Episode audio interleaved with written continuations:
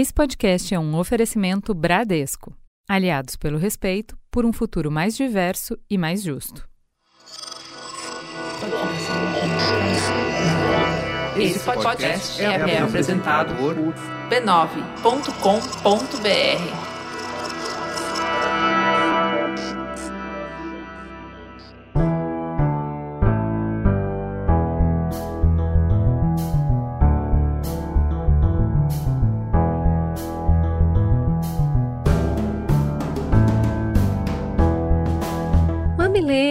mamiletes, sejam bem-vindos ao nosso espaço semanal de diálogo de peito aberto. Eu sou a Cris Bartz. Eu sou a Juva Lauer e esse é o Mamilos. Setembro amarelo acabando, tá todo mundo com um olho na pandemia e outro na saúde mental e a gente vai mergulhar nesse assunto.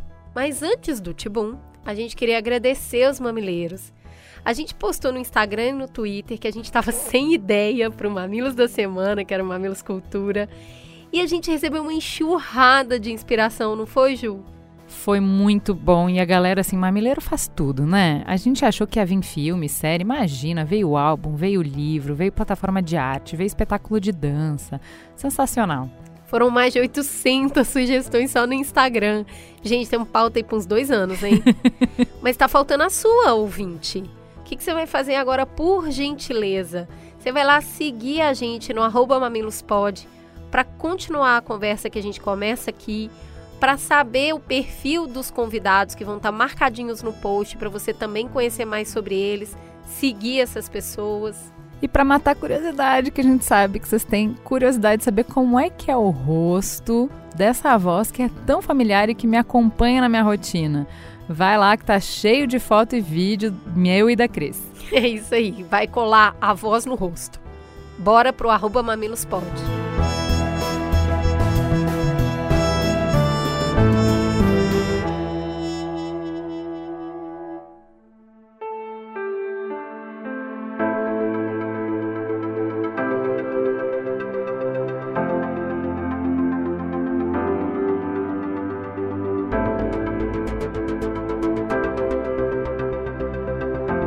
Finalmente, conseguimos avançar no plano de vacinação nacional contra a Covid. Já foram aplicadas mais de 226 milhões de doses de vacina, atingindo a marca de 40% dos brasileiros completamente imunizados. 70% da população recebeu pelo menos a primeira dose.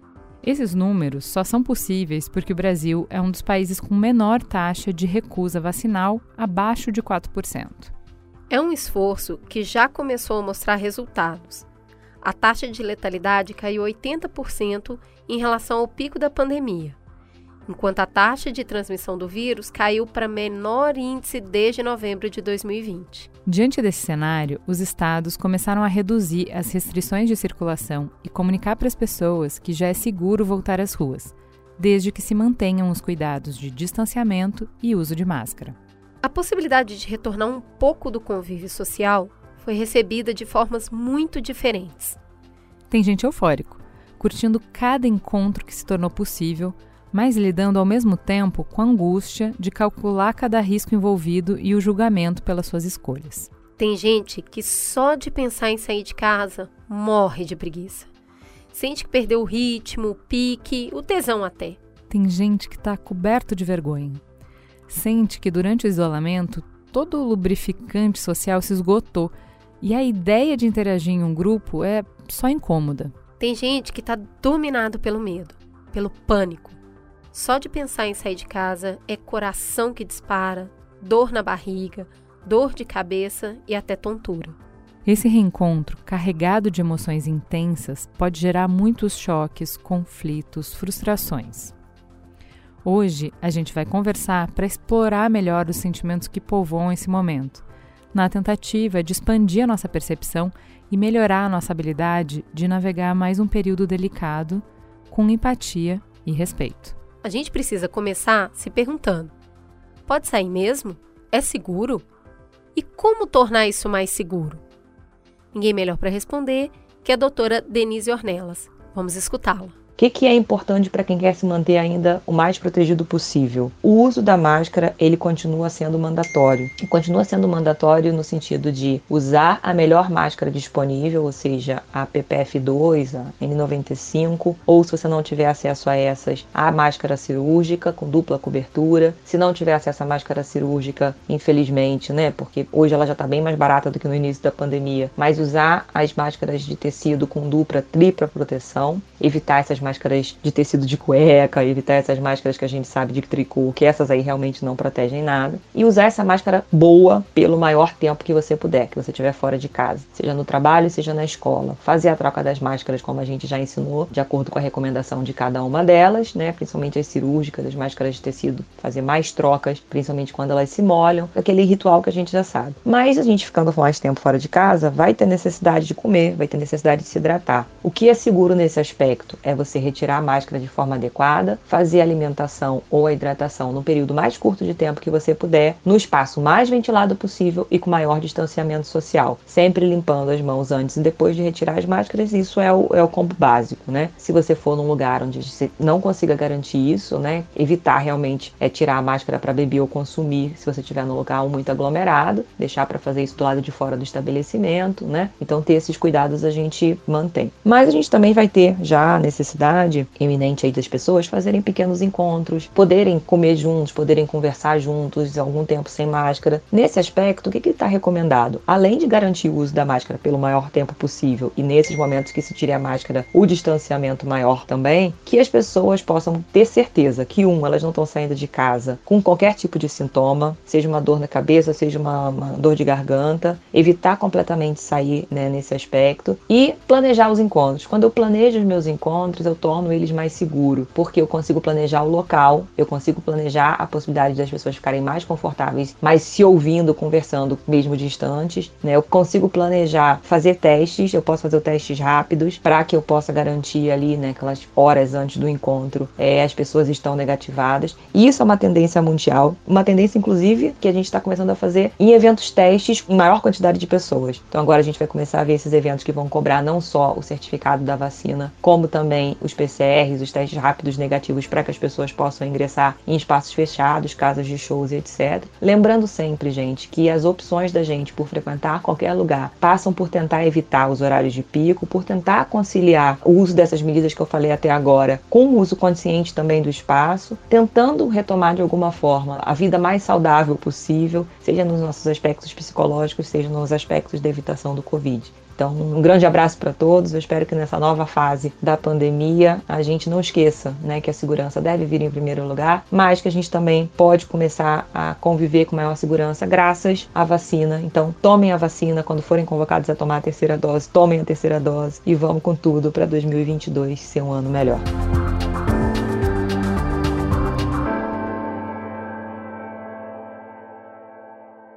E aí, para conversar sobre esse tema tão espinhoso, a gente falou precisamos de pessoas quentinhas, precisamos de pessoas abracinho.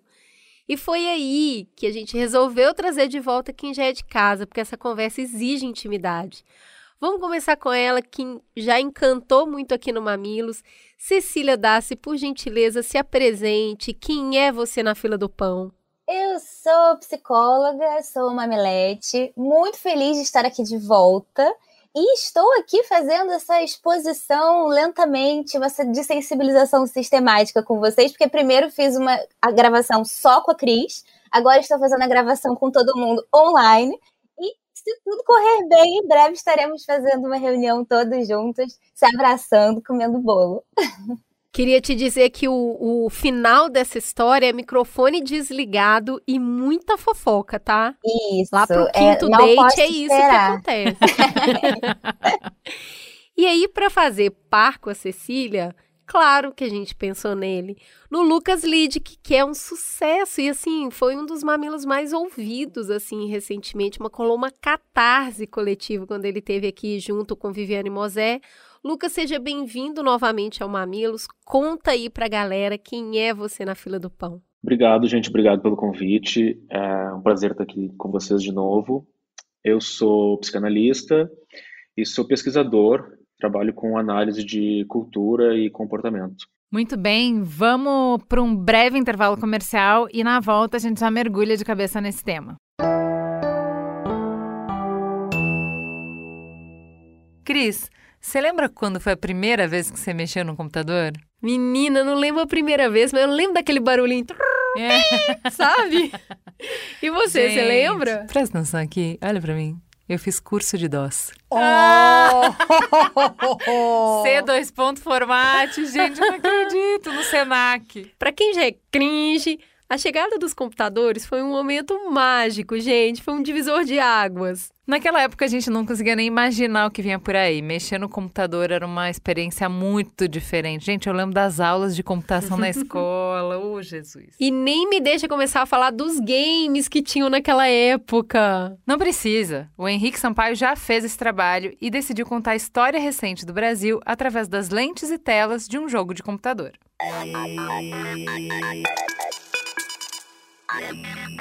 Primeiro Contato é o novo podcast da Rede B9. É uma coprodução do B9 com o Overloader. Todas as terças, o Primeiro Contato conta como os computadores e games entraram nos lares dos brasileiros. E essa aventura tem tudo, viu? Política, economia, crime, até trabalho infantil.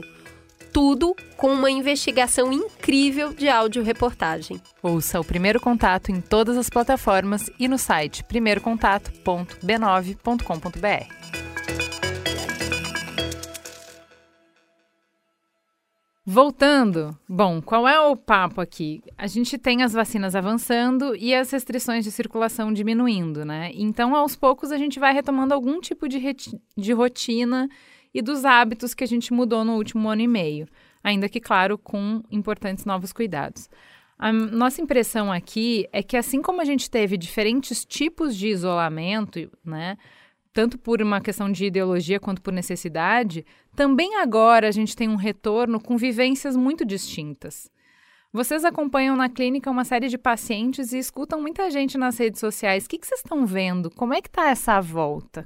Tem tantas nuances, né? Acho que é legal também separar essas graduações, né, de desconforto e de incômodo que cada um está sentindo. Mas de forma geral, tem um sentimento mais amplo, assim, que vem aparecendo muito na clínica e nas pesquisas, que é aquilo que a gente pode chamar de anedonia, né, que é um sofrimento assim meio que fica nessa órbita do vazio, né, de alguma coisa que a gente está com uma certa dificuldade talvez de fazer alguns investimentos é, nas coisas do mundo. E aí entra um pouco a socialização também, né? É quase uma dificuldade de encontrar prazer, de sentir prazer em situações que antes geravam prazer e que hoje a gente fica meio que num, né, parece que dá um certo tédio, uma certa apatia, uma falta de energia.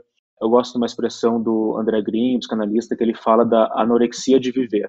Né? Quase como se a gente tivesse migrado assim de uma vivência muito angustiada, que para alguns continua muito angustiada, para muitos já nem tão angustiada assim, e agora ficou uma agonia meio anestesiada, assim, né? Como se a gente tivesse quase que pensando como é que a gente vai lidar com essa grande tragédia, e é aquele sentimento que vem até às vezes num, simplesmente um dia nublado nos deixa meio assim. Tem um pouco a ver com a depressão, é um sintoma da depressão, mas não é a depressão em si. Né? Eu acho que é um pouco dessa atmosfera, assim, de como se tivesse ficado um pouco mais difícil ou mais trabalhoso encontrar graça ou sentido na vida. Isso é o que eu vejo assim num, num plano mais geral, né? Até o que aquele aquele artigo do New York Times que fez muito sucesso lá, né, falando do languishing, né, que seria esse definhamento, né, uma sensação meio de um quase um, uma certa tristeza, uma desmotivação. Como é que a gente vai agora sair de um, de um estado de tanto medo e estresse e se abrir de novo para o mundo? Cecília, o que, que você anda vendo? Eu acho que é, é, é, bem por aí, assim, eu acho que se a gente for pensar é, enquanto funcionamento do nosso organismo, a gente tem, quando a gente faz uma coisa muito prazerosa, a gente tem um prazer, né? A gente tem uma recompensa com aquilo. E quando a gente passa muito tempo sem fazer essa coisa prazerosa, a gente vai ficando muito distante da lembrança do quão prazeroso aquilo é, do quanto aquilo pode ser legal. E, em alguma medida, isso é até protetivo, porque imagina que terrível a gente passar dois anos falando: nossa, seria tão legal estar fazendo tal coisa, mas eu não posso né? Ai, como eu queria poder estar fazendo a coisa tal, mas eu não posso. Então, em alguma medida, esse, esse esquecimento, né, um pouco esse apagamento um pouco do quanto isso é maravilhoso, do quanto é recompensador ou potencialmente recompensador, é até é, é uma calma, né? Nos ajuda a adaptar a essa situação em que isso de fato não é possível agora. Só que ao mesmo tempo, no momento em que isso começa a se tornar mais possível e mais seguro, começa a ser problemático a gente simplesmente dizer: "Ah, não é tão prazeroso assim, não vou fazer", né? Ah, não consigo lembrar, talvez não vá ser tão legal assim ai, vai dar um trabalho, e ainda tem essa, essa, esse enferrujamento, né, das nossas habilidades ali para lidar com os, os contextos sociais, as interações.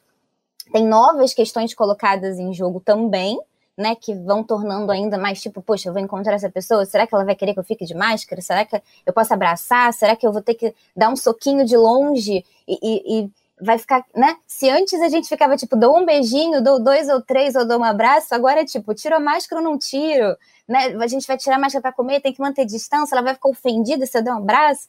Então são vários outros elementos que foram inseridos naquilo que já era desafiador, porque interações sociais são desafiadoras em alguma medida, para algumas pessoas mais do que para outras. E aí tudo isso somado, parece que assim, o custo não compensa o que a gente enxerga como potencial benefício, né? Tipo, cara, vai dar um trabalho do caramba, e talvez eu não vá dar tanto prazer, eu não consigo me lembrar de que era tão bom assim a ponto de valer a pena, né? As pessoas nem são tão legais assim para eu gastar essa é. glicose toda nisso, né? E ainda tem toda uma questão que aí, né, como a gente falou sobre essa questão das diferentes formas de lidar com a com a pandemia, né, com esse com esse distanciamento e tal. Tem toda uma questão assim de que para muitas pessoas que puderam escolher é, e fizeram todo um, um protocolo muito mais rígido de distanciamento. Uma decepção, uma frustração, uma raiva com quem tinha a opção de escolher, de poder fazer e não fez. E ainda tem mais um desânimo com a humanidade, né? Porque a gente muitas vezes generaliza, ai, todo mundo é egoísta e não se importa com os outros e tal. E aí isso ainda traz mais um desânimo, então fica assim, poxa, eu vou fazer todo esse esforço para encontrar pessoas, e pessoas não são tão legais assim. pessoas não estão merecendo tanto esforço da minha parte. Então, acho que são muitas coisas que vão atravessando, e aí, claro, cada pessoa vai ser afetada de uma forma, vai responder de uma forma, vai ter tido um contexto ao longo disso tudo. Mas acho que essas são algumas coisas que eu venho percebendo que atravessam esse momento, assim, esse processo. Com todo o poder que eu e a Juliana temos de comandar o mundo, a gente resolveu dividir as pessoas em alguns grupos que a gente tem de observação, de vivência, de conversa, que é o que a gente está sentindo que está vindo delas. Mentira, é o nosso grupo de amigos, a gente olhou lá pro grupinho que a gente tem e tá contando a história de cada um. gente, é assim, é, qualquer semelhança é mera coincidência, é. tá? Caso você se identifique. Mas aí, o que, que a gente pensou, o que, que a gente tem visto muito nesse primeiro grupo, e é claro, tem as nossas próprias vivências para colocar aqui para vocês. E nesse grupo 1, um, assim, a gente tá vendo o desejo, sabe? É, a gente começa a falar de quem está so, sofrendo desejo para frear a vontade de voltar, sabe? Aquela dificuldade de frear. Tipo, por mim, já tava correndo, beijando todo mundo. Então tem esse grupo que tá ali nesse lugar, tipo, tô muito afim, mas essa pessoa não é e nem quer ser vista como irresponsável. Uhum. A gente não tá falando aqui de de galera negacionista. Uhum. A gente tá só uhum. falando com as pessoas que talvez sejam, talvez positivas demais, sabe? Otimista demais. Otimista demais. Faz uma análise de risco um pouco é, talvez, é. assim. Mas aí, o que que acontece? Cada escolha que essas pessoas que estão nesse grupo faz, aí tem toda uma ladainha, né? Tem todo um textão para justificar para ela mesma por que, ela tá fazendo aquilo, para justificar para os amigos, para justificar para a família que ela tá correndo esse risco, mas é por isso, por isso, por isso, por isso. Mas ela tá tomando cuidado, que é esse, que é esse, que é esse. Isso não necessariamente dissipa a angústia de estar tá tomando essa medida. Eu tenho dois filhos em idades muito diferentes, né? A Tatá tem 11 e o Amos tem 3. Então, para Tatá, o entendimento de distanciamento, álcool em gel e máscara já é bem facilitado. Ela sabe por que, que isso está acontecendo e ela suporta isso melhor de ir para a escola vivendo nesse ambiente.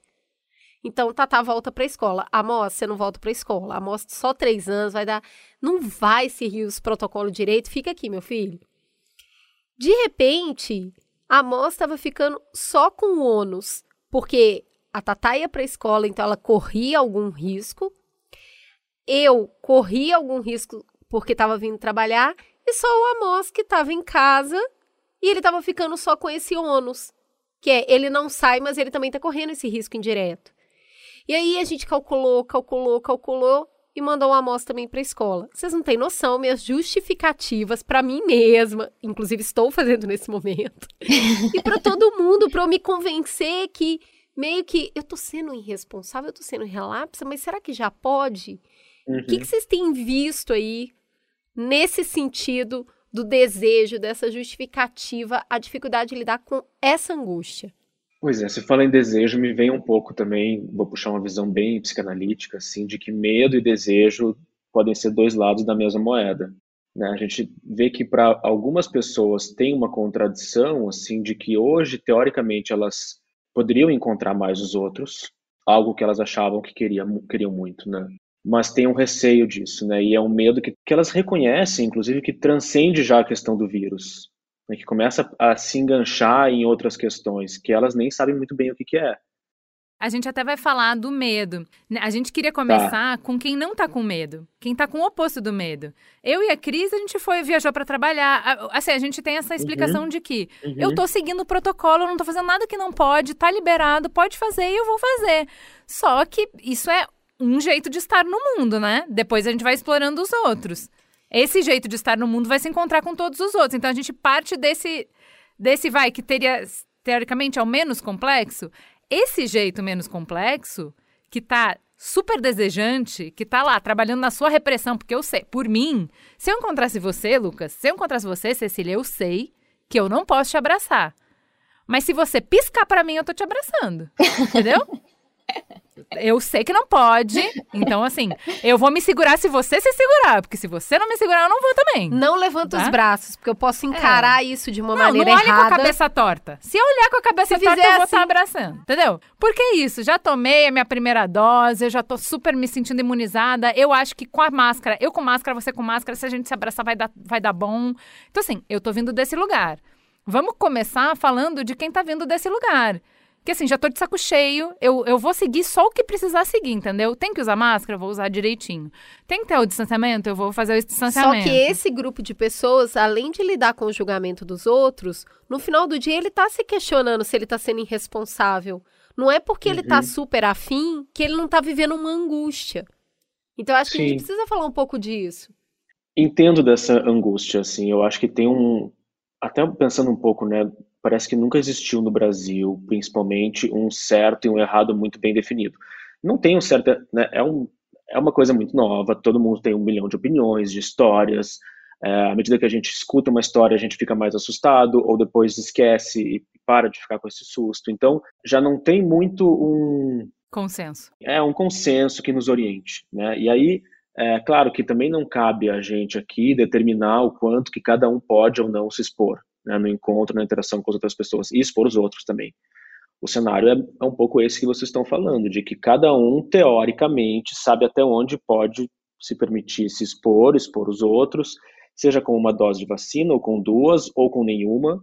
Né? A gente tem hoje 35% da população completamente imunizada, ainda que tenha as variantes também aí dando uns spoilers do que pode ser uma próxima temporada. E o que, que a gente faz também com esses números, né? Bom, estamos falando hoje de 500 mortes por dia, isso era uma coisa que nos apavorava muito há um, há um ano atrás, hoje a gente já não pensa muito a respeito, né, o que está certo, assim, de pensar ou não pensar nisso.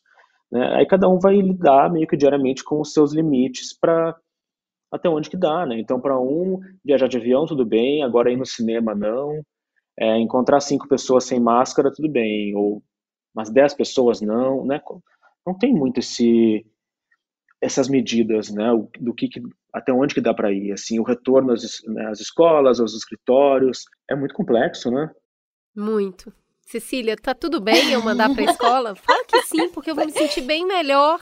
É, eu acho que é muito, é muito delicado, porque assim, a gente tem diversos países em que a coisa foi muito clara, né? Agora pode ficar em casa apenas sair para o mercado. Agora podem grupos de três pessoas. Agora podem, né? A coisa foi, não, pode se encontrar fora da, de casa, mas dentro de casa não pode. Aqui não teve, né? Essa orientação foi cada um contando com bom senso. Como muito bem disse o Lucas, seguindo a nossa cultura, né? Que seria até estranho se de repente a gente nem, nem sei como a gente lidaria com isso, porque seria muito diferente, né, de como as coisas costumam acontecer aqui. Então, em alguma medida, a gente precisa ir puxando essa autonomia para a gente de dizer, eu vou estabelecer qual é a medida que eu acho certa. E aí a gente esbarra em vários pontos, né? Porque assim, primeiro, quando eu falo, quando eu falei no início sobre o nosso nível de encantamento e de nossa, eu quero muito encontrar pessoas porque eu sei que é muito bom. Isso é muito diferente para cada pessoa. Pessoas mais introvertidas e pessoas mais extrovertidas vão ter necessidade de interações com outras pessoas muito diferentes. Tem pessoas que super ficam ótimas com interações virtuais e, tipo, para mim tá de boa. Zoom tá satisfazendo minha necessidade. Para algumas pessoas é uma tortura ficar fazendo chamada de vídeo. A pessoa fala, por favor, eu prefiro não falar com ninguém do que falar por vídeo. Então, essa, tudo isso vai impactando muito no quanto a pessoa vai dizer, gente, colocando na balança, eu aceito muitos riscos para poder dar um abraço nessas pessoas, né? Então, isso impacta muito. A tolerância ao risco de cada pessoa também é muito diferente, né? As pessoas que têm padrões mais ansiosos tendem a ter muito mais uma conexão com o pior cenário mas e se eu pegar? E a culpa que eu vou sentir? E se eu contaminar essa pessoa? E se a pessoa morrer, eu vou me sentir culpada pro resto da vida? O que eu vou falar para as pessoas que foi por minha culpa que ela, que ela morreu, né? E as outras pessoas que não têm esse padrão tendem a dizer, gente, mas qual a chance de eu passar para ela? Pelo amor de Deus, sabe? Tipo, também se passar, eu vou dizer, ok, foi um risco que a gente assumiu correr, eu não obriguei ninguém, né? Vida que segue. Então, a forma como cada pessoa vai lidar com isso é muito diferente.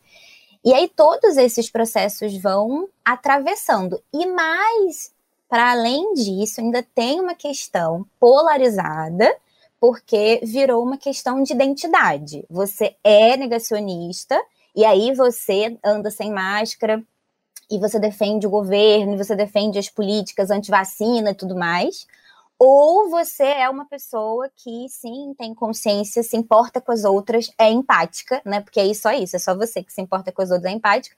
E aí você é uma pessoa que vai ficar em casa, não vai nem no mercado, vai fazer compras pelo aplicativo. Então, a gente precisa também perceber esse movimento que acabou criando esse, pertencimento, né, essa identidade, e aí a gente fica apavorado de ser cancelado, né? De ser cancelado pelo nosso grupo, pelas pessoas que a gente ama. E que é aí que eu acho que entra a angústia, sabe, Cecília? Que é, por favor, é. fala que tá tudo bem, meu filho, é. escola, porque não importa isso tá escrito num documento e comprovado por cientistas.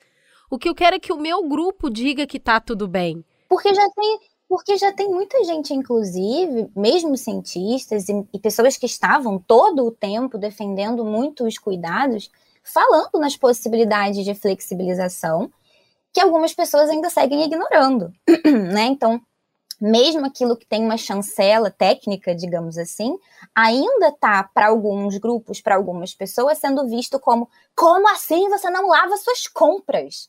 Você é muito responsável, né? Sendo que a gente já tem diversas pessoas falando, não precisa lavar as compras, não se desesperem com isso, invistam sua energia em outras coisas, né? Então, esse é um lugar que acaba sendo também muito impactante para a resposta emocional.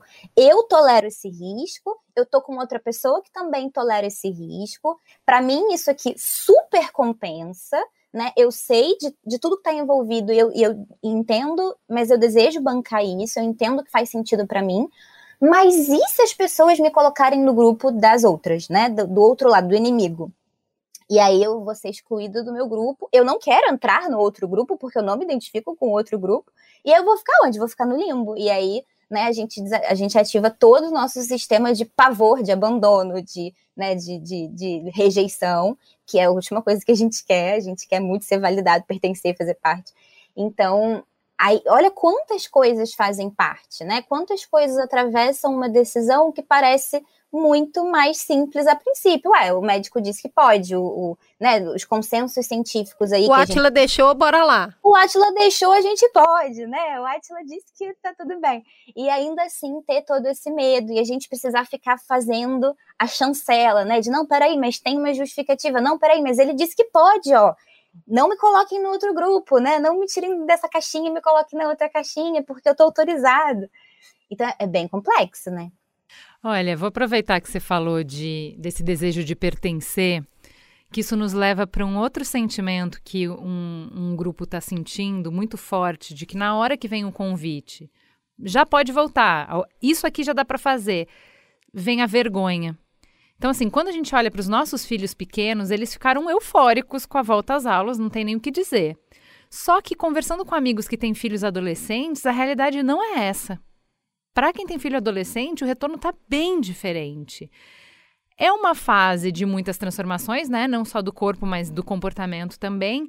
E aí, ficar um ano e meio isolado, sem ver os seus amigos, quando você vai voltar, você é outro, seu corpo é outro, você é outro. E o estranhamento está muito amplificado, né? Uh, como que tá essa experiência de vocês? O que, que vocês estão vendo? Como é que tá esse retorno para adolescente? Que, quais são as dificuldades que jovens e adolescentes estão enfrentando nessa volta? Eu, eu tenho, na minha experiência, né, da, da minha amostra clínica, digamos assim, eu tenho visto muito, muito desejo de voltar, né? Todos eles, assim, estavam tipo com uma certa ambivalência ali, né? Um lugar de como vai ser e, e um estranhamento durante o processo, mas um desejo muito muito forte que acabou né, sendo mais poderoso do que o medo e um desejo realmente muito grande de voltar a essas interações, essa porque a, a escola é muito social, né? Tem, tem muito do, do, das interações entre as aulas, dos intervalos, né? Os processos de chegada e de saída. Mas aí a gente entra, claro, nos, nas questões que, assim, quando existe uma, uma ansiedade social específica, aí sim, ficar em casa é o paraíso, né? Porque a pessoa não está sendo exposta a essa necessidade de interagir. Ela não está exposta a situações que são fóbicas para ela, né? Que são apavorantes. Então, não é o caso de nenhum que eu estou acompanhando no momento, mas isso é o que a gente tem visto, tanto porque eu vejo pelos relatos em Instagram e pelo que a gente vê em pesquisas, né? Quando existe uma ansiedade social, esse isolamento é um alívio, nossa, agora eu não sou obrigado a ficar lidando com essas demandas, eu não sou obrigado a ficar socializando, eu posso ficar aqui na minha conchinha, né, protegida. Então, é, vai tendo essa, essa, quanto mais melhor, né? Se, não, mas melhor esperar a segunda dose. Não, mas é melhor esperar 30 dias depois da segunda dose. Não, mas é melhor esperar a dose de reforço. Mas tem variantes novas por aí, né? Então, todas as justificativas que forem possíveis usar para ir postergando esse retorno pode acabar aparecendo como uma como justificativa, né? E aí ainda vem a culpa do, nossa, mas então eu tô torcendo para a pandemia não acabar? Como é que eu posso estar sendo tão egoísta né? Tem gente morrendo e eu tô aqui torcendo para a pandemia não acabar porque eu quero ficar em casa porque eu tenho medo de interagir com pessoas, né? Que espécie de monstro eu sou. E aí também vem essa, essa sensação de culpa, né? E que obviamente, né, vou deixar claro que não faz sentido, porque não é como se você estivesse né, jogando vírus por aí para poder ficar em casa. Ah, eu vou matar várias pessoas para poder ficar em casa. A gente está falando de um medo que causa muito sofrimento, a ansiedade social traz muito sofrimento, e, e é muito natural que seu cérebro fique tentando encontrar formas de você continuar se protegendo, né? Não é como se você estivesse sendo responsável pelas mortes das pessoas, a culpa não é sua. Você está querendo se proteger. Ô Lucas, explorando ainda a vergonha, a gente começou com adolescente, mas não só, né? Nessa pandemia e ter ficado muito tempo em casa, tem muita gente que brigou com a balança e tá com o peso que não gostaria de estar. Eu acho que, de uma maneira geral, todo mundo envelheceu, porque você ficar exposto ao medo durante tanto tempo envelhece. Tem cabelo branco que não tinha. É, essa inibição, assim, né, que parece que toma conta. Vocês falaram de adolescentes, com certeza adolescentes é, vivem mudanças com tanta rapidez que isso fica ainda mais explícito, assim, né, na questão temporal. Em tão pouco tempo eles mudam muito. A gente talvez demore um pouco para mudar mais, né? Então, é, mas é algo que é transversal em todas as faixas etárias, né? Essa sensação de o que, que mudou, quem mudou, é, ou até ver também que algumas coisas não mudaram, né? E como é que a gente lida com isso também? Será que eu ainda tolero aquilo que eu não gostava no outro? Né? Ou será que o outro mudou tanto que agora não vou mais gostar dele? Né? Para onde será que cada um foi nesse tempo? E tem isso, você falou de obesidade, mas tem também as questões de saúde mental, né? Muita gente ficou muito mais ansiosa, muito mais deprimida, e aí a gente pode entrar até numa pira de que talvez eu não seja uma boa companhia para o outro, né? Talvez eu não esteja no melhor momento para estar com alguém. E se eu não estou bem, e o outro vem falar que está muito bem, será que eu vou me sentir pior ainda né, nessa comparação? Será que vão ter empatia por mim? Então, acho que vem vários questionamentos que podem nos deixar um pouco mais inibido assim para fazer esse esse reconhecimento um do outro, né? Como se a gente estivesse numa fase meio de desreconhecimento. Uh, até de pessoas que a gente conhece só online, que a gente vê ao vivo e, nossa, não sabia que você era tão alto, né? Ou esqueci o seu minha nome. Minha filha escutou isso, ela falou, nem eu sabia que eu era tão alta. Eu achei tão bonitinha ela falar, porque como ela não estava se comparando com outras pessoas, ela também não sabia que ela tinha crescido tanto. É. Ela mudou de escola no meio da pandemia, entendeu? Então os colegas não conheciam ela, eles conheceram ela agora pessoalmente. Sim, ou mesmo a história da máscara, né? As pessoas que você, o cobrador de ônibus que você viu uma, só uma vez sem máscara porque ele estava bebendo água, né? Então, tem um, um glitch um pouco nas relações, assim, como se a gente estivesse vivendo uma espécie de deformação na capacidade de descobrir, reconhecer, se aproximar do outro, né? E, e, e ficou essas, essas distâncias, assim, ou essas restrições, esses medos. E o que eu penso, assim, talvez como um, um certo alívio, assim, é que a gente nunca conheceu o outro inteiramente, né? Sempre foi uma parte nunca foi totalmente, sempre foi uma persona, ou sempre foi um fragmento, né, ou uma, uma performance social. Então, cada encontro pode ser sempre uma chance de desconhecimento e de reconhecimento também mútuo um do outro, né? Claro que quando a gente passa por um tempo de tanta distância, pode ficar um pouco mais inibido, assim, né, um pouco mais envergonhado, como vocês falaram, mas é, também é uma oportunidade legal de perceber que as pessoas, felizmente, mudam, né, e que elas são mais complexas do que só o que a gente vê nas redes sociais ou, ou numa tela, né? Eu acho que esse contato é o que pode nos humanizar um pouco também de volta, né? Você falou um pouco desse outro grupo que a gente também tem observado, né? Que é o grupo que está deprimido, que está sem esse desejo, sem essa vitalidade, sem, sabe, atrofiou mesmo, e aí foi para esse lugar que a gente vai encolhendo e se sente é, triste, né? Se sente desolado. E aí é mais difícil ainda fazer essa conexão, que é dessa maneira que você está falando. E aí a gente ainda tem observado um outro grupo, que é um grupo que vai além desse enfraquecimento do desejo, que aí é o fim da restrição, de algumas restrições agora, acabou virando gatilho para essas pessoas. A gente conhece pessoas jovens, pessoas adultas, que mesmo vacinada com as duas doses, e com todos os protocolos e tendo oportunidade de fazer de maneira segura algumas concessões, não está conseguindo retomar nem o mínimo, não dão conta de participar de nenhum tipo de encontro, não dão conta ainda de ir no supermercado, nem considera a possibilidade, por exemplo, de caminhar num parque ao ar livre, mesmo que sozinha. O que está acontecendo? Que nome tem isso? É, aí um pouco do que a gente começou a falar ali, né, dessas graduações de, de como esse incômodo vai afetando cada um. É, a Cecília falou ali mais no início, né, sobre esses perfis onde tem um aspecto maior de, introver, de introversão, né, ou de introspecção, assim como um traço de personalidade.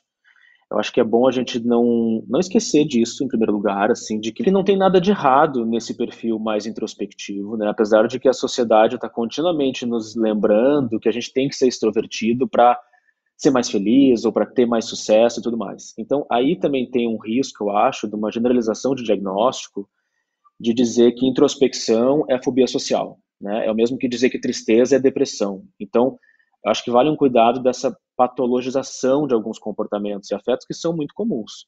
Tem alguns estudos que mostram, inclusive, que as pessoas introvertidas, elas melhoraram de humor durante a pior fase da pandemia, porque elas precisaram, né, pararam de lidar com o estresse que leva ao, ao convívio social. Quase que assim, o jogo virou agora, né? É a vez deles. É, mas aí, quando a gente fala de um quadro de fobia mesmo, é, vale fazer uma investigação assim de o que, que é esse afeto em excesso que está sendo deslocado para algum outro objeto, né? Tem alguma coisa que está ganhando muito valor e ficando muito importante e que talvez não era assim algo tão importante, né? Será? Por que, que só um café com um amigo, né, durante 50 minutos, por que que isso está perturbando tanto você?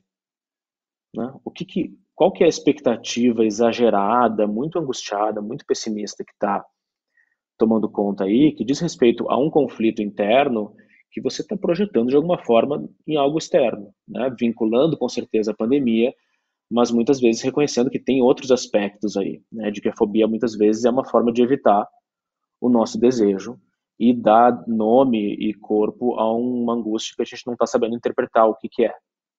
É que é, é que é importante colocar bem claro que isso não é uma escolha. Isso foge um pouco do, do controle eh, da pessoa escolher, entendeu? Porque às vezes a gente tenta lidar com isso na base do argumento. Não, mas olha só, você pode. Uh, o Atila deixou. Ou, tipo, não, mas é seguro. Você viu, Ou, a Ju já foi. É, você não vai? Exato, a Ju já foi. Ou você tem 1% de chance de ser contaminado em Dados. tal situação. Então, Se você mas- for contaminado, você tem 1% de chance de morrer. 1% de 1% é 0,0.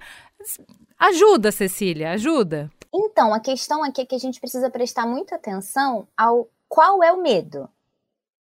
Porque a pessoa pode estar com medo de se contaminar. E aí a gente pode estar falando de uma, sei lá, uma ansiedade de doença, um toque, enfim.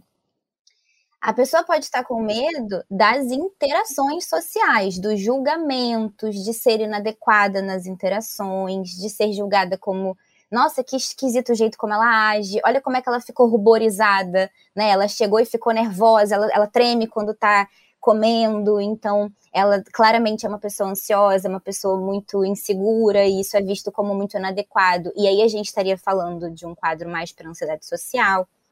Ela pode estar preocupada porque ganhou peso, e ela pode estar muito incomodada com isso, e a gente pode estar falando, sei lá, de algum transtorno dismórfico corporal, ou talvez uma questão relacionada a um comer transtornado, com uma distorção de imagem.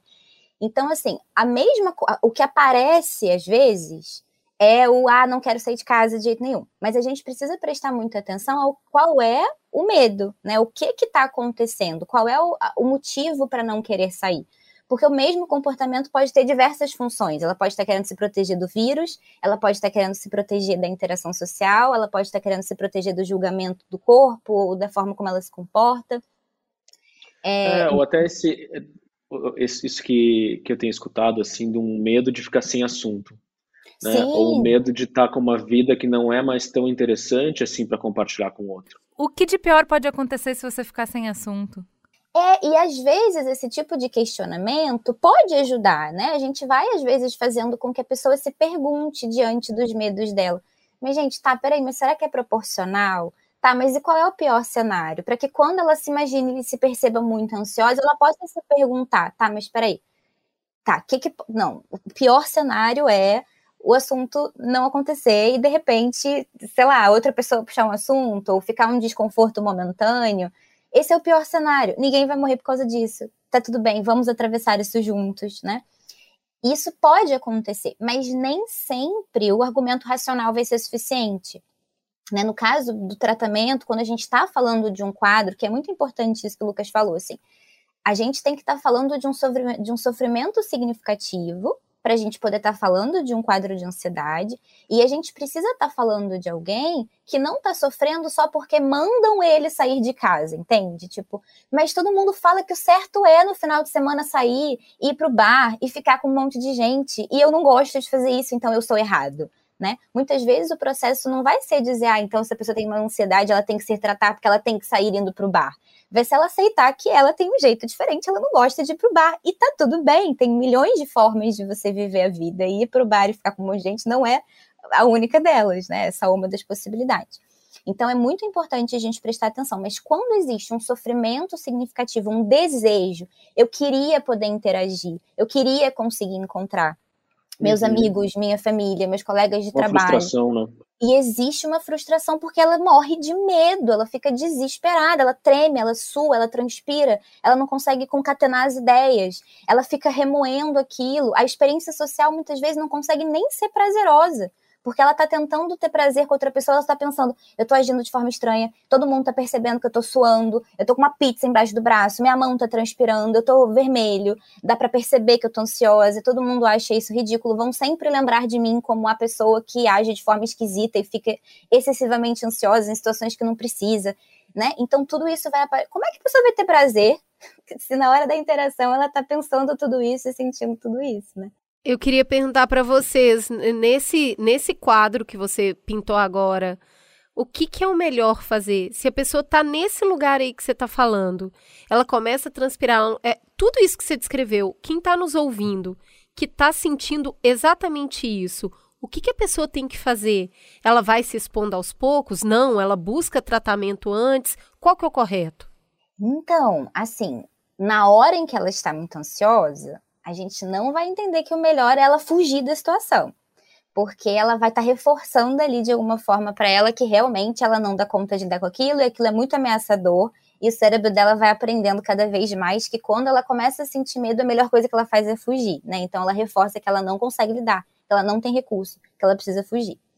Agora, a gente não vai querer que a pessoa também chegue num, né, um, sei lá, um jeito violento de lidar com isso, tipo, não, eu morro de medo de comprar um chiclete no mercado e eu vou logo de cara para um bar e eu preciso falar com 37 pessoas ao mesmo tempo. Não precisa. Né? Até algumas pessoas vão querer fazer dessa forma, mas não precisa, não é a única forma possível. A gente pode falar de uma exposição gradual, por uma hierarquia, né? A pessoa ir vendo o que é mais possível para ela, o que, que gera ansiedade, mesmo ansiedade mais possível de atravessar. E ela ia aos poucos se propondo fazer isso sistematicamente, regularmente, não cedendo nos momentos em que ela vai. Então, né, tô no meio do mercado, comecei a ficar ansiosa, não pega, larga tudo e sai correndo. Ok, eu estou ansiosa. Era esperado que eu ficasse ansiosa. Essa é uma situação que me deixa ansiosa. Mas eu vou atravessar, eu vou continuar. Vai ficar tudo bem, eu não vou morrer por causa disso. Ansiedade social não, vai causar morte súbita, né? Você vai ficar mais nervosa e tudo bem. E o nível de ansiedade ele vai subir e vai descer. Faz parte da resposta fisiológica. A ansiedade ela não cresce infinitamente até seu corpo entrar em autocombustão. Você, você simplesmente fica mais ansiosa e depois fica menos e atravessa isso. E aí você ganha mais confiança de que você consegue atravessar por quê? Isso é muito importante. A pessoa precisa lembrar para que ela está fazendo isso. Porque muitas vezes ela vai dizer, mas para que eu vou fazer isso? Eu vou ficar ansiosa à toa? A gente precisa poder entender que a tendência, se você não se expõe, é que ela vá crescendo, crescendo, crescendo, crescendo. E daqui a pouco isso esteja prejudicando todos os seus âmbitos, no trabalho, em relacionamentos românticos, né, de alguma forma, nas relações de amizade, em tudo. E aí você vai ficando impossibilitado de viver a vida, viver uma vida valorosa, com significado. E não raramente as pessoas deprimem, né? Com uma ansiedade social não, não tratada, que vai crescendo, a vida vai ficando sem, sem prazeres. Então, a ideia é que a gente não permita que isso vá crescendo, crescendo, crescendo e se fortalecendo cada vez mais. Então, um nível de enfrentamento carinhoso, autocompassivo, né? Sem ser uma coisa violenta consigo mesmo, cuidadosa, mas constante, né? Que, que seja na direção de vou, vou devagarzinho, mas vou indo, não, não vou retroceder, não vou dar passos atrás. Porque isso seria realmente um botar lenha na fogueira, né, do, do transtorno. É, eu concordo muito assim com isso que a Cecília está falando, no sentido de até de um ponto de vista mais comportamental, né, de exposi uma exposição gradual a esse objeto fóbico, com acompanhamento de forma sistemática e tudo mais. E de um ponto de vista mais subjetivo, assim, eu acho que tem duas coisas que dá para investigar. Uma isso que a Cecília começou a falar anteriormente, que é o que, que será que é um nível de frustração e de sofrimento e o que, que dá para diferenciar como algo que é talvez que diz mais respeito à minha personalidade ou ao meu estilo de vida e que eu não preciso, né, quase que assim, o que que, como é que eu posso investigar o que que é um desejo meu e o que que é algo que foi talvez imposto socialmente ou que as pessoas estão dizendo que eu estou mal porque eu não estou fazendo isso ou aquilo, né? É difícil separar isso, mas de alguma forma isso pode nos dar um pouco mais de liberdade para a gente viver de uma forma singular e ir até onde a gente consegue, até onde a gente quer. Né? Eu acho que tem uma, uma coisa, uma imagem assim que é muito ilustrativa disso, que é a história do quanto as pessoas querem estar próximas e se tocar ou não, né? A história do calor humano, assim, a gente sabe que no Brasil encontrar é, é em geral tocar, abraçar, beijar e tudo mais, né? E não acredito que a pandemia vai mudar radicalmente esses hábitos, mas com certeza tem as pessoas que nunca gostaram muito disso, né? E essa pessoa é, talvez agora se sinta menos obrigada a realizar todos esses gestos corporais, né, e esses esses protocolos assim sociais. E isso é ótimo, na verdade. Isso talvez seja um ganho no sentido de que a pandemia permita um pouco mais a gente entender e respeitar melhor também o tempo do outro, o espaço de distância pessoal que cada um deseja ter, né? Nos tirou do automático. Então, seja por medo do Covid, ou seja porque simplesmente eu não sinto necessidade de abraçar e beijar alguém quando chega e quando vai embora, para mostrar que gosto dessa pessoa, a gente pode talvez conseguir exercer um pouco mais cada um a sua. Né, algo que seja menos automático. Mas é exatamente isso que a gente quer falar no segundo bloco, que é como a consciência de que estamos sentindo diferente e de que a gente está em momentos também diferentes em relação a conhecimento, a experiência, a possibilidades, é, nos leva a uh, olhar de novo, olhar novamente para os pactos que a gente tem e refazê-los. Então vamos para um breve intervalo e a gente já volta para o segundo, segundo bloco.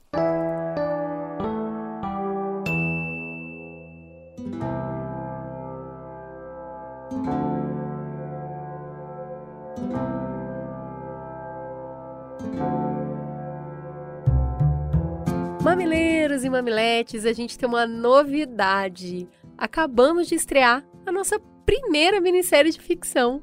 Já está disponível em todas as plataformas de áudio: Spotify, Deezer, Apple, Globoplay. É só buscar por 95%, um número mesmo. Esse é o nome da minissérie. Explica aí por quê, Cris. 95% são as chances de cura do câncer de mama quando ele é identificado e tratado no estágio inicial. 95%, gente, é um número muito alto, é muito positivo. Então, faz todo sentido falar dos desafios da vida depois de um tratamento de câncer. Mas também tem uma verdade meio inconveniente por trás desse nome. A gente não queria usar a palavra câncer de mama porque ela ainda afasta. As pessoas acham que vai ser muito triste ou muito técnico, ou pior ainda.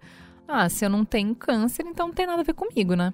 Foi aí que a gente entendeu que tinha uma ponte importante para ser construída. Porque não é para pacientes com câncer de mama que esse conteúdo foi sonhado, embora também seja, mas é para a sociedade inteira. Porque mesmo se você não for profissional de saúde e não for paciente, a chance da sua vida ser atravessada por esse tema é grande. Mãe, é uma tia, a ex-atual ou futura companheira, a chefe, a funcionária, a colega de trabalho, a vizinha, a amiga. A chance de uma mulher que você conhece passar pelo desafio do câncer de mama é enorme. E daí a pergunta é: quem será você na fila do pão nesse momento? Que tipo de apoio a gente pode dar? E mais, o que, que deve ser evitado porque só dificulta? A gente conversou com mais de 10 mulheres para desenvolver a minissérie 95%. Para abraçar todas essas histórias que a gente ouviu, sem expor as entrevistadas, a gente criou a Estela, uma personagem ficcional que troca muitas ideias com a sua terapeuta, a Mônica. Vem falar de vida, vem conhecer a Estela e tem mais. Eu e a Ju fazendo papel de atrizes, vejam só. Eu tenho certeza que vocês vão se identificar muito com as questões levantadas. E claro, a gente está doida para saber a opinião de vocês. Escutem e venham nos contar tudo nas nossas redes sociais, arroba mamilospod.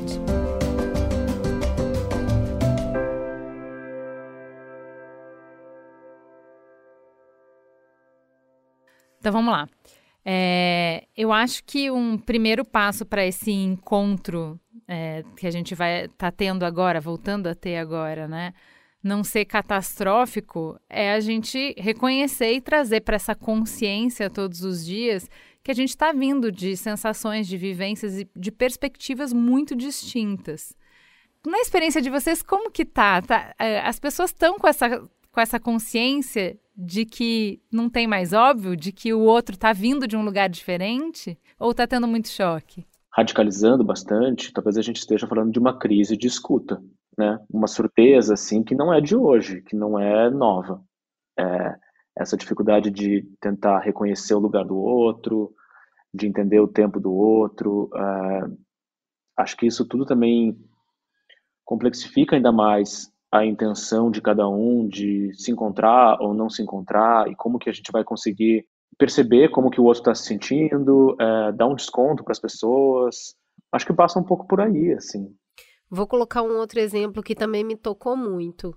É uma pessoa que vai casar e essa pessoa já adiou o casamento há algum tempo, ela já fe... ela vai fazer ao ar livre, ela vai fazer com máscara, já tinha adiado e agora ela vai casar. E aí todas as pessoas que estão falando que não vão, ela tá cortando relação com essas pessoas. Porque é isso, assim, tipo, vocês não querem que eu case nunca, né? Porque quando é que vai, então?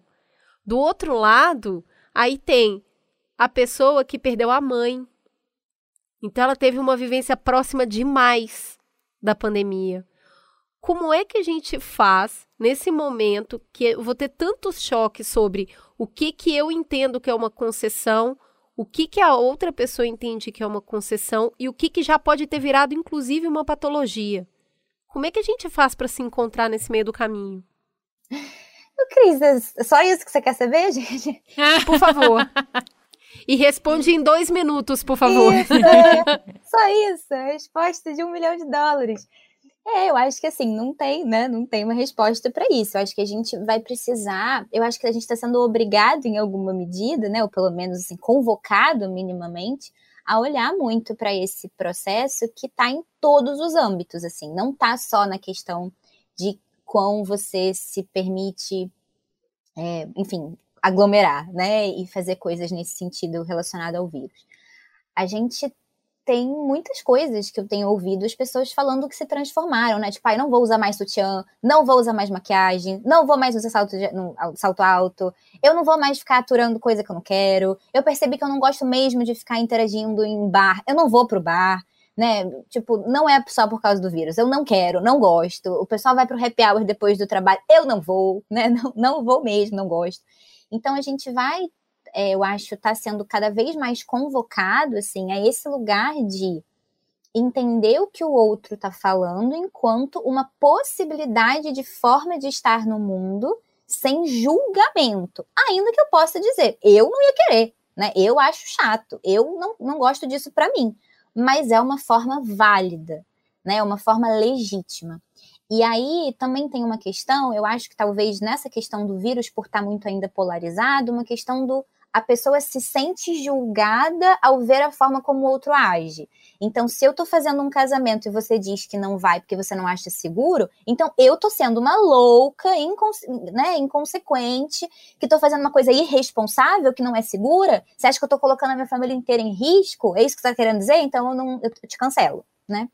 Então a pessoa entende aquele posicionamento da outra como um julgamento direto dela. É tipo, a gente vê isso muito em maternidade, né? Quando a, a, a avó da criança, por exemplo, fala, mas por que você não dá um biscoitinho, uma traquinas, um maisena, sei lá, para a criança. E ela fala, não, mãe, porque não é bom dar açúcar pro bebê antes de dois anos. Ah, então eu fiz tudo errado, né? Então eu sou, eu era péssima. Eu fui, fiz, sou horrível. E é isso, a gente não está falando de um julgamento da pessoa, a gente está falando de um contexto do que faz sentido para aquele momento, no aqui e agora, para essa pessoa. Então, não necessariamente alguém que diz eu não vou porque eu acho inconsequente, da, seria para mim, ela está dizendo você não deveria casar nunca mais, né? Você deveria esperar 15 anos para casar. Então, a gente poder ter esse, esse essa flexibilidade cognitiva, essa capacidade de olhar para a realidade da outra pessoa enquanto um contexto diferente do nosso, com limites diferentes, desejos diferentes, tolerâncias ao risco diferentes, gostos diferentes, necessidades diferentes e poder validar a forma do outro existir no mundo, se colocar no mundo, tanto quanto a nossa forma de estar no mundo, né? E, e, não levar isso como uma ofensa pessoal e não interpretar sempre da pior forma. Se está fazendo isso é porque não se importa comigo, é porque acha que eu estou fazendo errado, é porque, né, enfim, tá, tá só tá, tá, implicando comigo, ela quer que eu me sinta mal, tá mandando uma indireta, né? Então, sempre que a gente tende a interpretar a atitude do outro da pior forma, a gente vai tornando muito mais difícil essa fluidez, né? Então, mas Lucas, você estava falando que é uma crise de escuta, mas é interessante a gente observar que para escutar você precisa de silêncio, tá? E quando você está com muito ruído, é bem de, a, a escuta fica prejudicada. Quando a gente está muito agitado, ou muito ansioso, ou com muito medo, ou enfim, todas as emoções, quando o, volume está alto, você tem ruído na comunicação, porque você está em uma ebulição tão grande que é difícil de ouvir o outro. O que eu vejo dessa, desse nosso encontro agora é que todo mundo está à flor da pele. Tá todo mundo às voltas consigo. E aí tem pouca disponibilidade para o outro. Então, é, eu acho que é, é bem difícil Acho que não é só uma questão de valorar a escuta e de querer a escuta ou de se importar com a outra pessoa. Acho que é importante que a gente coloque na mesa e coloque para os ouvintes que não tá um momento fácil. A gente tem que reconhecer de onde a gente está saindo, né? Tá difícil de escutar. É, eu vejo uma espécie de encapsulamento narcísico, onde ficou, e a gente estava falando um pouco antes também, do, da decepção com o coletivo. Então, parece que a gente está esperando um pouco mais que as pessoas vão nos decepcionar. Né? Tem uma decepção com o mundo, uma decepção com a sociedade como um todo, um cansaço também é, da polarização, né, esse nervosismo da argumentação, de, do medo do cancelamento, né, ou de que você tem que ter um argumento, contra-argumento, a lacração, tudo isso ficou tão intenso nos últimos anos, já, já era intenso antes da pandemia. Né, e agora parece que a nossa disposição social ficou é, ainda mais nessa com esses enunciados assim, né, de que ah, o brasileiro é assim mesmo, né, não pensa no próximo, e isso vai nos levando a uma individualização quase como uma forma de se proteger mesmo, né? De ficar um pouco mais desafetado, assim, essa casca grossa de que talvez as demandas do outro, as histórias do outro, tudo isso não vai me mobilizar mais tanto, porque já tá difícil para todo mundo. Então eu vou cuidar do meu, você cuida aí do seu, e, e aí vem esses atravessamentos meio, mas como assim um casamento? Né? Onde você não consegue nem pensar um pouco o processo que a pessoa já passou para conseguir pensar num tipo de festa que talvez fizesse sentido, não. E aí já cancela, já desfaz o, o laço, né? E isso ficou muito sensível, assim, muito veloz, né? Eu acho que essa essa visão, né, de que a gente está tão hiperconectado e que no fim isso traz uma sombra de individualismo extremo, né, que parece uma grande contradição, mas a gente fica um pouco mais é, não necessariamente a conexão nos leva a, a relações. Né? Eu acho que essa é uma dificuldade atual. Muito bom isso e me faz pensar nesse lugar que a gente vai quando a gente está nessas danças de encontro, que é entender que vai ter fricção, porque a gente quer acertar de primeira, né? Então acho que é isso. Sabe a humanice? Vamos ter que abraçar a humanice. Ela pode, tá, gente? Até sem máscara, sua própria humanice. que é o quê? Eu vou julgar, entendeu? Não tenta, é, não tem como você segurar essa sensação, ela é mais forte que você. É o que, que eu vou fazer a partir do momento que eu julgar, uhum. não é uhum. se eu vou julgar ou não. Exatamente. E outra coisa, eu vou ser julgado. Eu preciso sustentar essa essa frustração de estar tá sendo julgado. Porque eu, se eu deixar de fazer, ou se eu viver na argumentação, essa última fala do, do Lucas, eu fui sentindo assim, foi colocando um monte de pedrinha numa bolsa, tudo pedrinha pequenininha, mas é tanta que fica muito pesado. Então, assim, não é se eu vou ser cancelado, é quando é que eu vou ser cancelado. Porque aí eu paro de ter medo se vai acontecer ou não, porque vai, tá bom? Tô aqui pra te falar que vai. É o quando. Porque eu vou me preparando para essa situação, sabe? E quando a gente fala cancelado, eu tô falando do presencial, do virtual. Então, eu preciso estar um pouco mais disponível para correr esse risco, essa dança tão difícil que é difícil de dançar, porque eu não tenho como adiar o sofrimento, mas eu tô adiando a felicidade. Entende? A hora que eu saio de casa para encontrar com outro, com certeza eu estou adiando a felicidade, a possibilidade da felicidade, que é o encontro. Mas eu não tô adiando o medo, porque eu continuo com medo mesmo se eu não sair. E eu nunca me sinto completo, né? Eu acho que eu consigo colocar a mão nisso porque eu fico chamando isso de angústia o tempo todo, que é não tá bom para ninguém, tá? Não tá, eu sei que não tá bom para ninguém. Então quer dizer que só dá para errar se eu fizer tá ruim, mas se eu não fizer tá ruim também. E aí nessa conversa eu tô indo muito para esse lugar, sabe? Pô, você vai adiar a possibilidade de dar certo, mas você não vai adiar a possibilidade de dar errado, porque ela uhum. vai acontecer mesmo assim. Pode uhum. ser, sei lá, um início de convite para um encontro, né?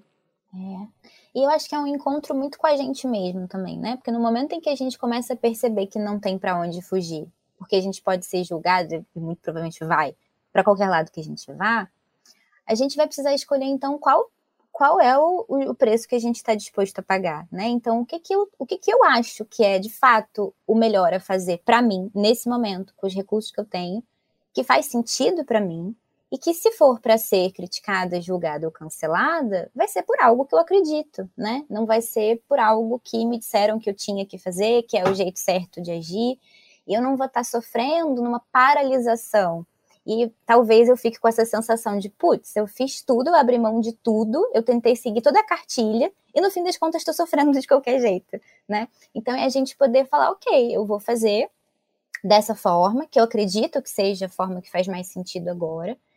E é isso, eu vou bancar, né? Muitas pessoas. Para mim, né? E para mim. mim, o fato de que eu estou escolhendo isso Exatamente. não implica em que, a partir disso, essa é o padrão a CNTP, Exatamente. que vai ser aplicado para todo mundo. Então, não assim. É. Eu mandar os meus filhos para a escola não quer dizer que está certo mandar os filhos para a escola e, portanto, todo mundo que não mandou o filho para a escola é, é doido, varrido, uhum, neurótico e tal. Uhum. Então, assim, a uhum. gente não é a medida do universo, para nada. É, a primeira coisa da CMV, a primeira coisa da CNV é justamente isso. Você é, assumir que o seu padrão não é a métrica para o resto, entendeu? Porque Exatamente. o que a gente faz naturalmente é isso. O que, que eu faria? Ah, eu mando as crianças para a escola, mas eu não iria numa festa de casamento. Então, automaticamente, quem não manda para a escola é neurótico, quem vai em casamento é inconsequente. Isso. Por quê? Exatamente. Porque a métrica sou eu. Então, assim, a primeira coisa para a gente conseguir fazer esses encontros menos sofridos é esquece a sua métrica e senta para é, tudo está. É, acho que é, a gente não passou por isso que assim tudo está em suspenso agora. Existe uma regra não falada que é se a sua amiga te convidar, se a sua melhor amiga te convidar para o casamento dela e você não for para ficar em casa, a sua amizade não existe mais. Isso Ninguém precisa conversar sobre isso. Isso é um fato, entendeu? Sua amiga te convidou para aniversário, pro casamento dela. Se você deixa de ir no casamento da sua melhor amiga para ficar em casa, tem alguma questão com a sua amizade. Não é que ela vai acabar, mas vai ter um atrito grande na relação. Uhum. É um marco é na vida dela. Né? Uhum. A amizade é, é, dividir os marcos, é estar junto, é estar presente. Uhum. Se você não vai num dos momentos mais importantes da vida dela, tem algum problema aí. Isso é uma convenção, não é mais dado que temos o Covid. Essa é a uhum. questão. Então, assim, é. eu te contratei para trabalhar de, das nove às seis, de segunda a sexta, presencialmente. Isso é um acordo, tá? Eu não tenho que te pedir para vir trabalhar. Isso já, isso é estabelecido, você concordou. Tudo bem, concordei. Pré-pandemia. Pós-pandemia, todas as conversas estão passíveis, todas as relações estão passíveis de um novo olhar. E isso não quer dizer que é ou uma coisa ou outra coisa. Pode ser que nesse novo olhar a gente continue achando muita sacanagem você não ir no casamento da sua melhor amiga, porque pelo menos você tinha que aparecer na porta e abanar de, do lado de fora. Uhum. Pode ser. Não estou dizendo qual é a resposta. A questão é: não adianta ficar frustrado de que você vai ter que discutir o que era, entre aspas, óbvio porque Vai tudo ter. mudou de lugar, acabou de passar um vendaval. Então, assim, tudo está passível de discussão. É, mas nessa, você falando assim, eu fico pensando que sim, o vírus é novo, a situação é nova, mas esse problema aí é bem antigo, né? Que é como lidar com a diferença. Uhum. Como lidar com a alteridade. Por mais que a gente tenha convenções e as pessoas são diferentes. E de repente eu não gosto de festa de casamento eu vou, né, vou deixar de ser seu amigo porque eu não fui na sua festa? É, mas é que eu acho que tem um, um atravessamento transversal com a pandemia, entendeu? Porque é isso. Aí, quando você fala que você não gosta, você está falando de uma coisa radicalmente sua, né? E aí é bom, cada relação ela é no individual, ela é negociada ponto Exatamente. a ponto, pessoa a pessoa, entendeu? Então, uhum. o meu casamento é muito diferente do casamento da Cris. Os acordos são pessoais.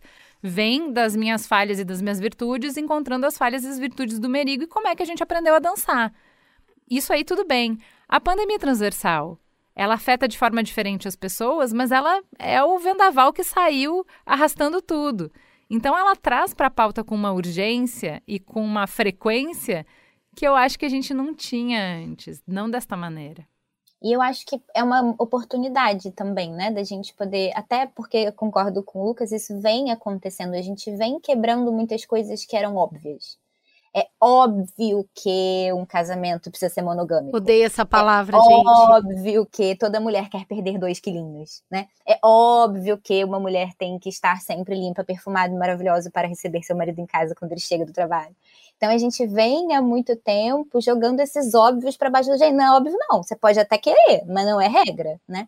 Então a gente vem precisando falar sobre isso enquanto sociedade é, a gente vem precisando discutir certas coisas, ampliar perspectivas, incluir novas possibilidades e novas formas e novos caminhos, novas formas de se relacionar, de se expressar sexualmente, de se vestir, de, se, de trabalhar, né? Enfim, de cortar o cabelo, né?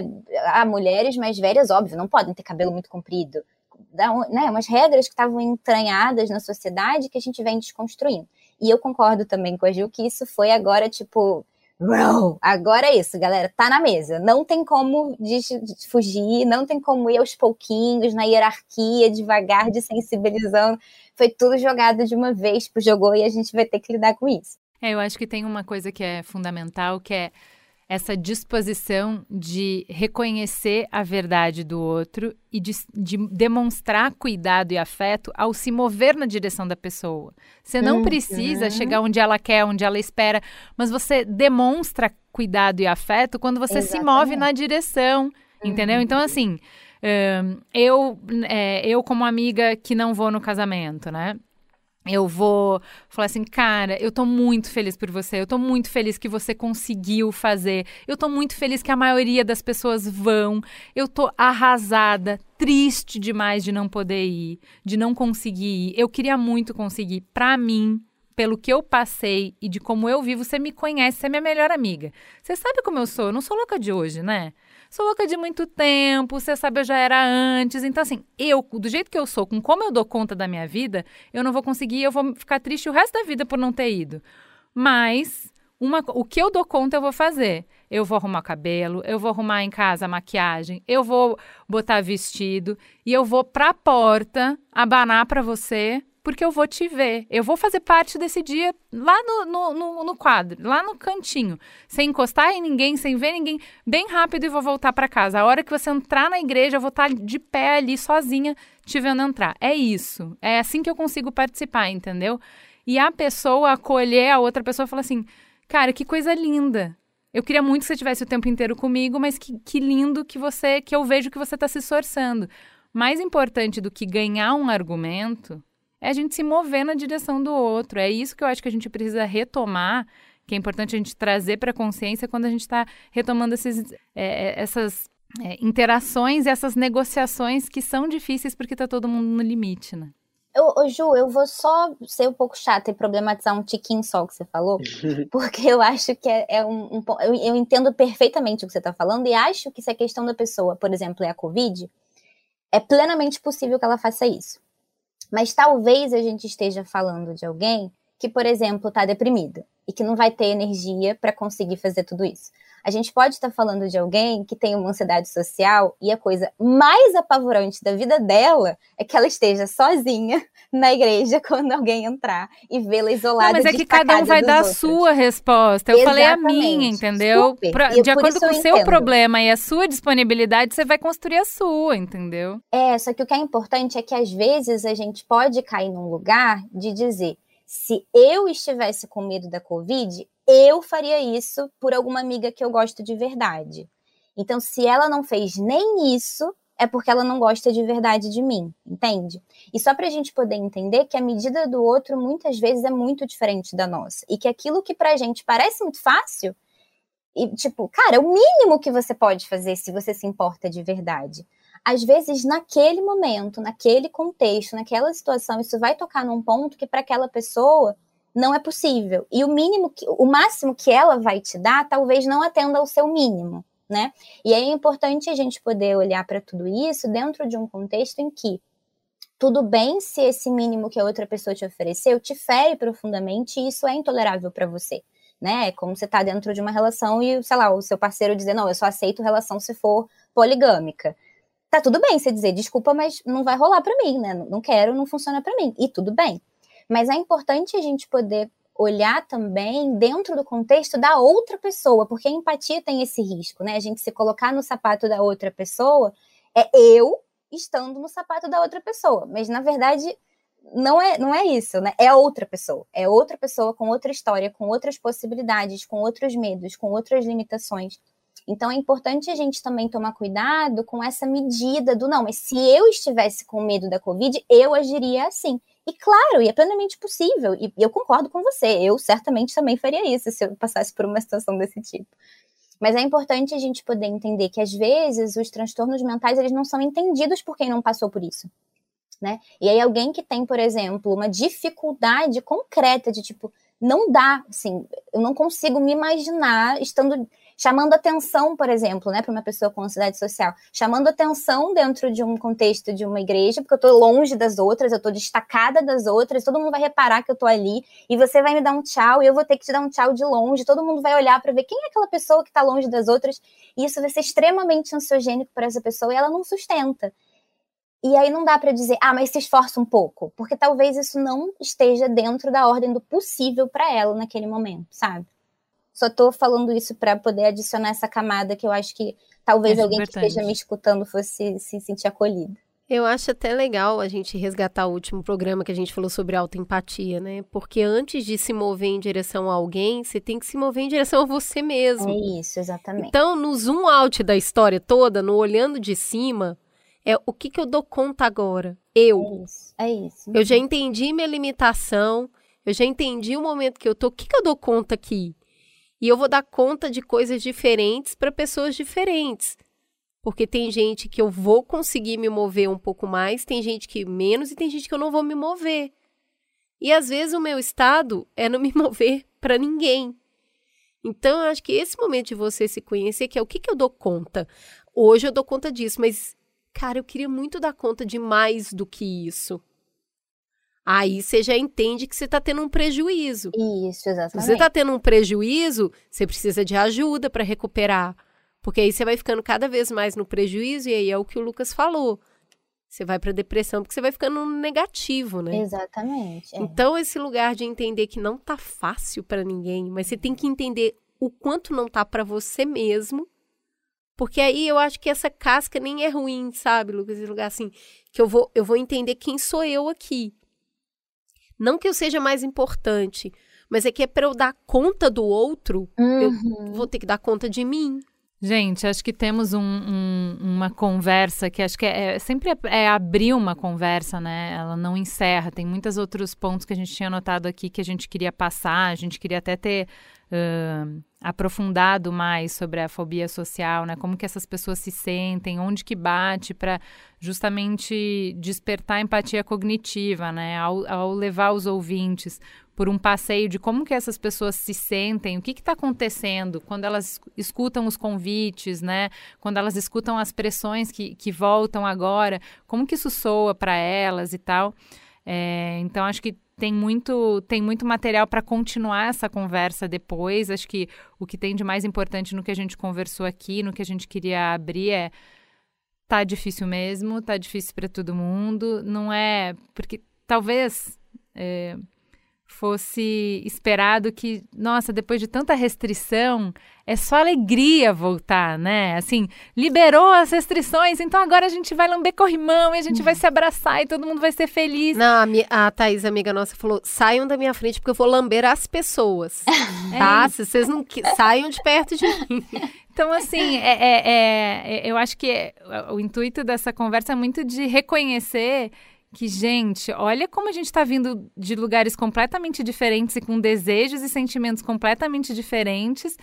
E isso traz muita atenção. Vamos reconhecer, vamos nomear essas coisas, vamos se escutar, vamos ter paciência com a gente, com o outro e vamos trazer bem para a consciência que a gente não é a régua do mundo, moral do mundo, que a gente não é o, o, o símbolo de normalidade, que a gente não pode comparar as pessoas com a gente o tempo inteiro, para que a gente consiga conviver, né? Construir novos caminhos, novos acordos para se encontrar e para conviver. Acho que é isso.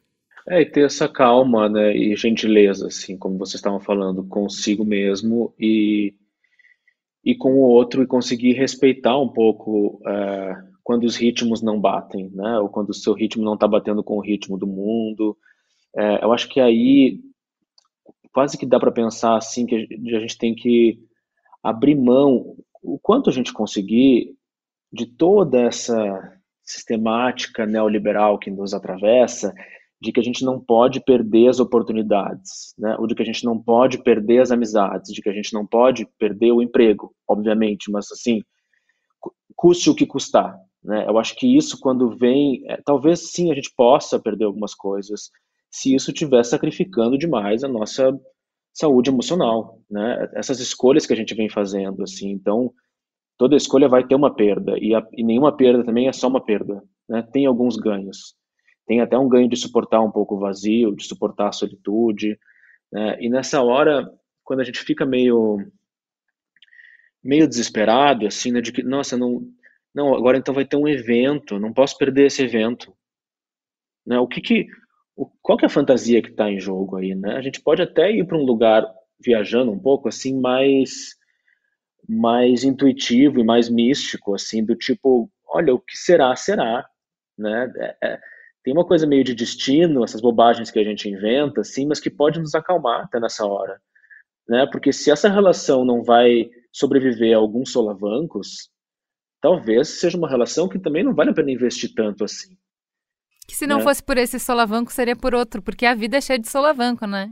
É, e os solavancos, no fim, vão deixar essa relação mais forte ainda, depois que o solavanco passa, de alguma forma, né? Então, sim, para casos mais extremos de isolamento, é, é complicado o quanto a pessoa tem que se esforçar para se aventurar mais, né? Mas é, com certeza pode ter algum, algumas surpresas muito positivas nesse efeito também, né? À medida que isso consegue ser ser realizado, assim, é quase, será que eu preciso estar super bem e feliz para encontrar as pessoas, ou será que encontrar as pessoas também vai me ajudar a ficar um pouco melhor, uhum. né? Eu acho que aí tem uma uma coisa alimenta a outra de algum jeito, né? Tem uma equação que é muito singular de cada um, cada um vai poder dizer, mas que a gente também não pode, como a Cecília falou, paralisar, né? porque aí a gente precisa da interação social, faz parte do nosso dinamismo, do nosso psiquismo, é, por mais que a gente adore todo o discurso da autossuficiência, né, e de eu sou mais eu, a gente nasce e morre sozinho, tudo mais que nos alimenta bastante hoje na cultura de massa, é, é perigoso também, né? Esse isolamento levado a um extremo, assim. Então a gente tem que ficar de olho nisso. É isso, pessoal. Temos um programa, né? Eu, eu só queria terminar com uma nota nesse programa. Se você que ouviu até aqui, sai com uma coisa só, por favor. Óbvio não existe. Ai, Corta né? essa palavra. o óbvio não existe. Eu vou fazer uma tatuagem o óbvio não existe. E isso é maravilhoso, pra, inclusive para o processo das pessoas com ansiedade social, porque uma das características muito centrais dessas pessoas é acreditar que existe um jeito certo de agir nas situações sociais, e elas que estão quebradas, elas não sabem, né? Elas não, não conseguem performar esse jeito certo de se comportar. Então, assim, quebrar essa ideia de que existe o jeito certo é parte importante da gente poder acolher que não, não tem jeito certo, né? Não, não tá todo mundo, não, ninguém, não é assim, todo mundo recebeu o memorando, só você que não, né? Tá todo mundo no mesmo barco, a gente está aqui aprendendo. Claro que vão ter coisas que vão ser agressivas com outras pessoas que vão ser consideradas inadequadas, né? A gente não, também não, não pode se sair batendo os outros por aí. Mas fora coisas de agressivas e violentas com outras pessoas, não tem nada que é considerado como inadequado, errado, certo ou errado. E a gente poder acolher isso, né? São formas diferentes de estar no mundo estar no mundo é maravilhoso, né? A gente tem muito potencial nessas interações. O calorzinho humano é muito importante para nossa saúde emocional e global. Mas às vezes é desafiador. Vamos atravessando, vamos caminhando. É sempre importante poder encontrar. Eu acho que nesse sentido dos, dos contatos, né? Do, do achar que não vai ser adequado porque tá, tá chato, tá triste e as outras pessoas. Talvez seja o caso até mesmo de perceber será que o primeiro encontro com várias pessoas vai ser o melhor possível se você escolher sair com o grupo que tá tipo, uhul! Maior alegria do mundo! Será que não é interessante você ir aos poucos encontrando pessoas que talvez estejam num, num low profile um pouco mais, né, como você? Ou talvez até mesmo poder conversar com a pessoa antes, amiga, eu não tô nessa vibe, tipo, eu tô mais quietinho, eu tô devagar, eu tô aos poucos voltando.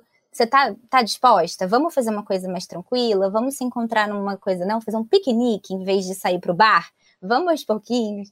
Porque a gente vai alinhando expectativas e vai também saindo dessa fantasia de que todo mundo tá radiante, uhul, e só a gente que tá tipo, ah, eu vou ser um grande, uma âncora nesse encontro, né? Todo mundo vai sair falando, meu Deus, como a fulana estava com uma nuvem preta em cima da cabeça e todo mundo tava feliz, só ela que não. Então, essas fantasias que a gente vai construindo, às vezes precisam ser, como você falou do exemplo da sua prima, precisam ser colocadas na mesa para que a gente possa desconstruir, falar sobre isso, né? E poder se acolher mutuamente. Eu acredito que isso que a Cecília está falando tem muito a ver com a virtualidade também, no sentido de quase como se a gente tivesse até com medo de dar uma, um, de se haver com o choque do real, né? Será que essa, será que a gente sabe no fundo que a realidade virtual das redes sociais é tão digamos, falsa, entre aspas, que a gente está com medo de encarar o real, né, de se expor sem filtro, de ver o outro sem filtro. Sem o controle, sem, né? sem edição, porque a virtualidade nos permite um pouco essas covardias, né, esses truques de felicidade, assim. Agora, fora de casa e fora das telas, a gente vai para um outro lugar, tem uma exposição muito maior. Né? Uma coisa é você postar um biscoito para os seus 5 mil seguidores, e ficar feliz com alguns foguinhos que você recebeu. Outra coisa é você marcar um encontro com uma pessoa, se arrumar, dar o melhor de si, chegar lá e a pessoa não te dá aquele foguinho. É muito mais difícil. Né? Tem alguma coisa aí do, do que não é virtual, porque assim, a gente se satisfaz pelo virtual também. Esse é um pouco um, um problema, porque de alguma forma o virtual tem nos deixado relativamente satisfeito com algumas coisas e a gente pensa, bom, então o real talvez não precise. Uhum. Isso é muito perigoso, né? Porque a gente uhum. tem essa uhum. capacidade de se adaptar com substituições, né? De uma forma imaginária, assim. E aí no plano real, na vida valendo, assim, não é tão simples, não é tão bonito. Acho que aí tem um pouco de medo também. Ah, eu tenho certeza que sim. Isso é bem importante. Gente, muito, muito obrigada é, por terem aceitado o nosso convite mais uma vez. Foi uma delícia conversar com vocês. Sigam eles nas redes sociais. Dá, dá a rede social de vocês. O meu é cecilia.dace no Instagram. E o seu, Lucas? Lucas Lidk, L-I-E-D-K-E. Muito bem, sigam eles, sigam o mamilospod, que essa conversa continua. Um cheiro no cangote para todo mundo, que é isso que eu desejo para todo mundo em breve. E a gente se fala mais. Beijo, meninas. Tchau, tchau. Obrigada, viu? Tchau, obrigado.